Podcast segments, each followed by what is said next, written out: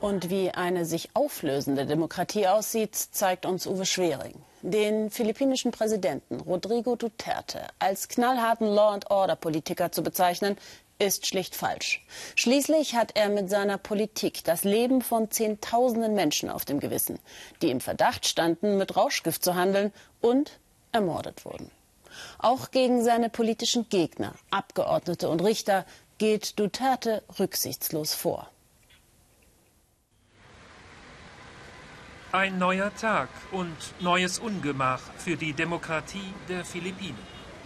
Ein Gefängnis im Süden Manilas. Hier wird sie vorgeführt, Leila de Lima, die Frau, die es wagte, den Präsidenten zu kritisieren. Senatorin, frage ich, ist das hier alles nur Vergeltung? Nimmt Duterte persönlich Rache an Ihnen? Das ist Verfolgung, schlicht und einfach, so de Lima. Und ja, es sei persönlich. Verhaftung im Februar 2017, die Anklage Verwicklung in den Drogenhandel. Kaum jemand hält dies nicht für den konstruierten Vorwurf einer gegängelten Justiz, gestützt auf unglaubwürdige, eingeschüchterte Zeugen. Auf Druck des Mannes von ganz oben der schon im Wahlkampf vor nichts zurückschreckte. Desinformation, Diskreditierung, Rufmord. Meine Kritiker messen de Lima Bedeutung zu. Ihr, die jedoch die Untersuchung durchgeführt habt, ihr habt die Zeugenvideos gesehen. Ist diese Frau glaubwürdig? Kann sie eine tugendhafte Person sein? Can she be a moral person? Liberal geachtet integer, doch de Lima kam Duterte gefährlich nah. Mit einem Menschenrechtsausschuss zu Todesschwadronen in Davao, der Bürgermeister damals Duterte. Und die Juristin ist erbitterte Gegnerin seines populistischen, blutigen Anti-Drogenkriegs mit Zehntausenden Toten, zumeist unter den Ärmsten.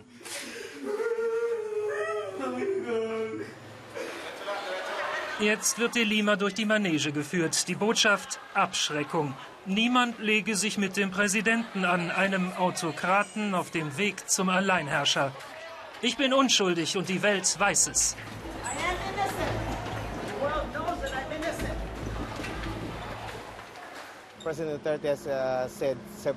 Präsident Duterte hat mehrfach gesagt, dass er den früheren Diktator Marcos bewundert und ihm nacheifert. Vielleicht gehen wir in diese Richtung. Duterte singt ein Totenlied auf jede Institution der Verfassung, die ihn kontrollieren soll. Volksvertreter, Justiz, freie Presse. Schichtbetrieb. Vor dem Büro von Senator Antonio Trillanes warten Kamerateams auf dessen Festnahme. Einmal war es schon soweit, doch der Ex-Offizier kam wieder frei. Duterte wünscht sich seinen Kritiker in den Knast. Eine frühere Begnadigung wegen einer politisch motivierten Meuterei 2003 sei nicht rechtens, Verfahrensfehler. Trillanes hat sich jetzt hinter Stahlplatten verbarrikadiert, denn mit Dutertes Billigung fliegen dieser Tage viele Kugeln.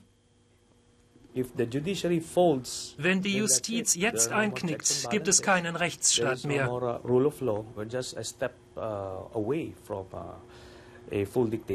Es ist nur noch ein Schritt bis zur Diktatur. Vom ersten Tag an hat Duterte die Grenzen seiner Macht verschoben. Er lässt unsere Landsleute umbringen und er kommt davon um, killing our countrymen and get away, getting away with it.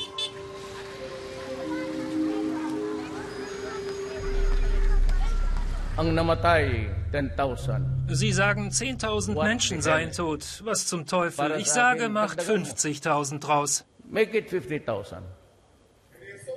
Renitenten Juristen droht das Karriereende. So wurde bereits die oberste Richterin der Philippinen aus dem Amt gemobbt von den eigenen Kollegen auf Druck der Regierung. It does not like criticism.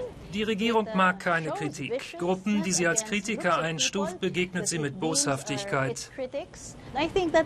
Und das soll exakt so haften bleiben.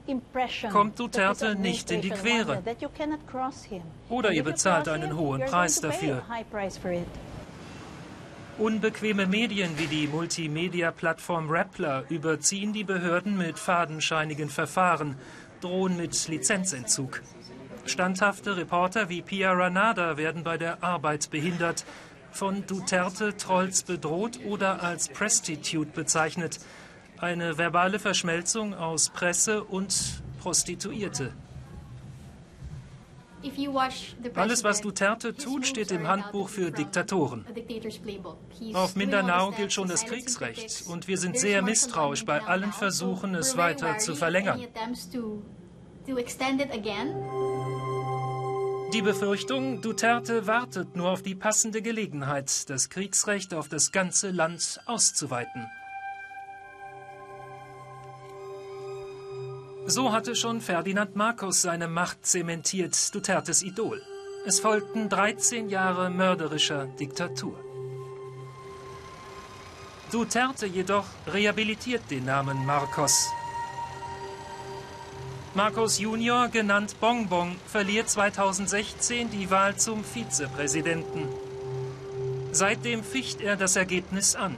Mit Dutertes Hilfe, der sagt, wäre Marcos Vize, träte ich zurück. Auf die Frage, wie der regieren würde, kommt alles andere als ein Demokratiebekenntnis.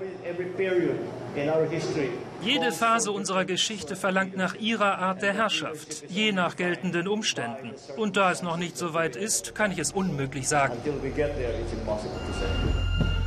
Duterte weiß, diktiert er sein Schicksal nicht selbst, muss ihm ein Vertrauter folgen. Nur das garantiert Schutz und vermutlich Straffreiheit. Entweder werdet ihr mich töten oder ich werde euch töten. Kritik kümmert mich einen Scheißdreck. Die führt letzten Endes nicht dazu, dass ein Land Fortschritte macht. Senatorin de Lima ist vorsichtig. Essen und Trinken lässt sie sich nur von ihren Mitarbeitern in die Zelle bringen. Sie hat Angst. Und sie hat allen Grund dazu.